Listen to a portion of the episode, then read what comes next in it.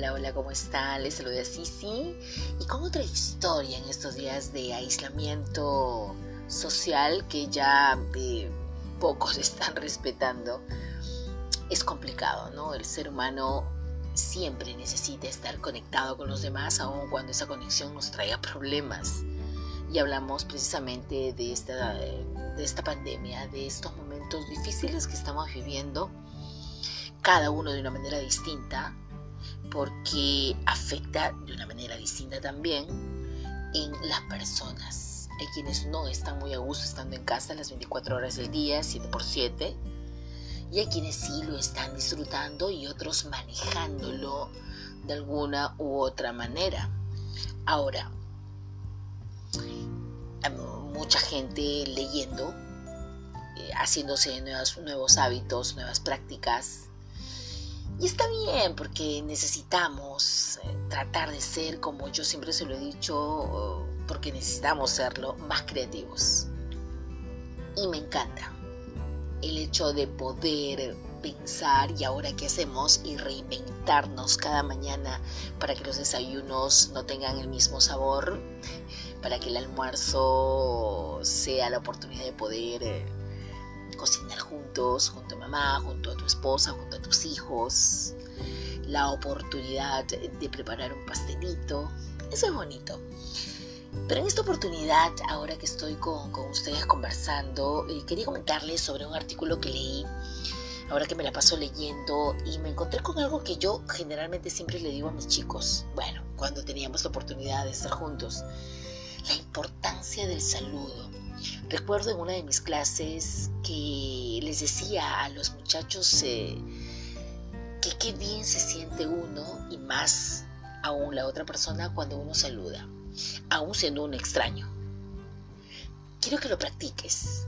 Bueno, ahora no tanto, porque si bien es cierto, uno en casa está saliendo, eh, siempre estamos enmascarados, estamos con la mascarilla y eso no nos permite ver la expresión de la otra persona y muy poco ahora estamos diciendo hola, ¿qué tal? A no ser que sea el vecino, porque estamos tan temerosos viviendo un momento tan difícil y entendible pero la importancia de un saludo, el gesto. Recordaba mientras leía este, este artículo del diario Expreso, es uno de los diarios que no es por hacerle cherry ni nada, pero mi hermano compra siempre el diario Expreso, por ahí La República, el diario El Trome, Perú 21, el diario El Comercio, pero hoy estamos leyendo mucho más Expreso. Y justo encontraba un artículo de uno de los columnistas que hablaba del saludo.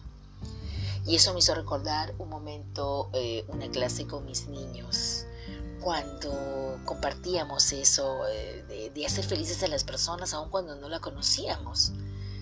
Y yo eh, le decía a los más pequeños, porque tengo niños de 6, 7, 8 años en adelante, y, le decía, hagan esta, esta dinámica, vayan por la calle cuando salgan, saluden a esa persona extraña y se van a dar cuenta de que venía primero molesta, así o seria o serio, y de pronto cambia, porque es una sonrisa tan solo cuando recibe un ¿cómo estás?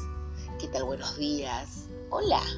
Te cambia el ánimo, porque un saludo siempre te cambia el estado de ánimo a las personas, a todo el mundo. ¿Por qué? Porque cuando uno saluda, la otra persona eh, empieza a sentir internamente una sensación de, gratificación, ¿no? Porque te están tomando en cuenta.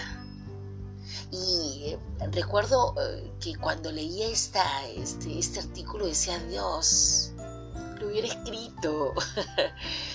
Hágalo, es, es, una buena práctica también y, quizás quede para, para ejemplo de, quien pueda leerlo en ese momento. Cuando uno saluda, eh, transmites energía, ¿no es cierto? Entonces te da mucha energía y tienes cosas de hacer durante todo el día de una manera distinta.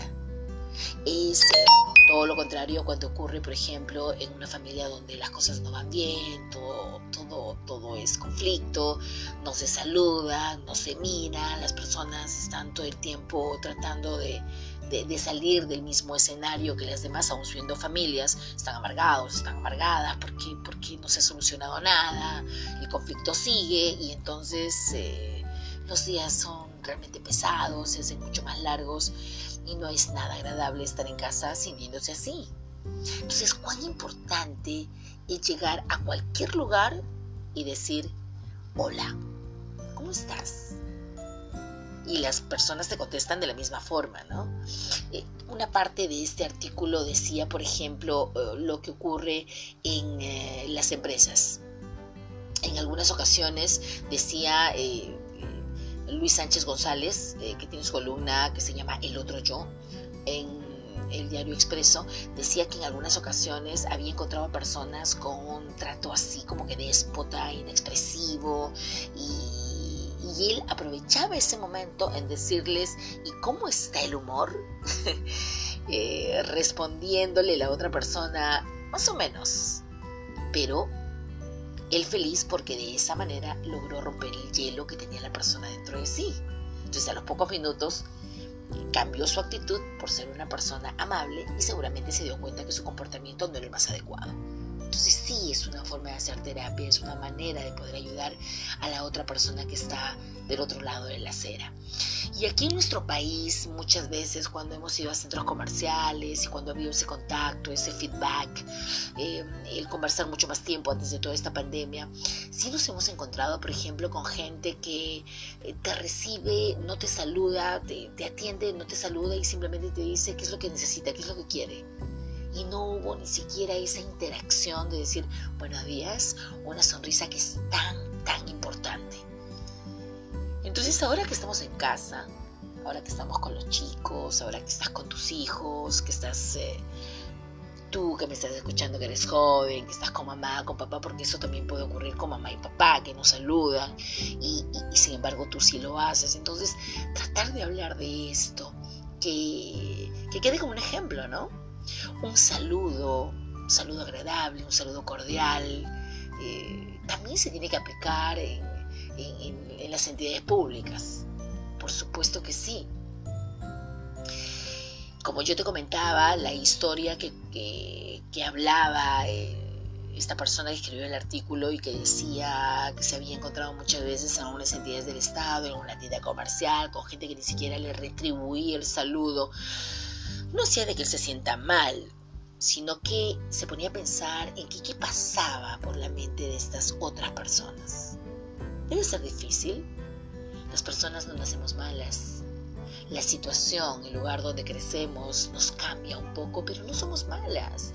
Nos cerramos, nos frustramos cuando no podemos solucionar eh, un tema en casa, sobre todo cuando no estamos bien con la familia, con los hermanos, con las hermanas, con papá, con mamá, con los sobrinos, con las sobrinas.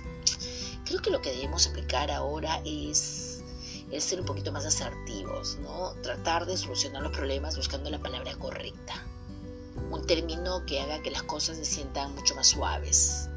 Como por ejemplo cuando uno se pone una blusa, en el caso que tenga algún conflicto en casa, y alguien te dice, ¿qué tal me queda? El no ser asertivo significaría responder de esta manera. Ay, no, está horrible, no me gusta. La otra persona dirá, mm, bueno, me la cambiaré. Pero el ser asertivo al darte cuenta de que esa blusa no le favorece o el color de esa blusa a esa persona o el color de la camisa a ese chico, chica o papá o, o enamorado, novio, qué sé yo, eh, el responder de esta manera te hace asertivo. Ese color está lindo, pero creo que te caería mucho mejor este otro. Eso es ser asertivo buscar la palabra correcta. Y te di este ejemplo porque generalmente en casa no se resuelven los problemas porque somos muy temperamentales. Vamos de frente al renegar, discutir, de frente eh, a lanzar una frase eh, de, de yo soy quien manda aquí o algo así. ¿No? Muy radical. Y por eso cuando salimos a las calles, pues no queremos saludar a nadie no me van a obligar, dirá la gente. No quiero saludar. y no es así. Arreglemos nuestra situación en casa para luego ser agradables con los demás fuera. Eso influye. Es como cuando uno da una dádiva, ¿no? Cuando uno eh, quiere ayudar a alguien en la calle, eh, busca sus monedas y siempre lo hace. Sin embargo, en casa falta. Entonces, si no estás bien en casa, no puedes transmitir eso quieres fuera. Hay que buscar también un equilibrio. Entonces, hablábamos de lo importante que es el saludo. Es muy, muy importante.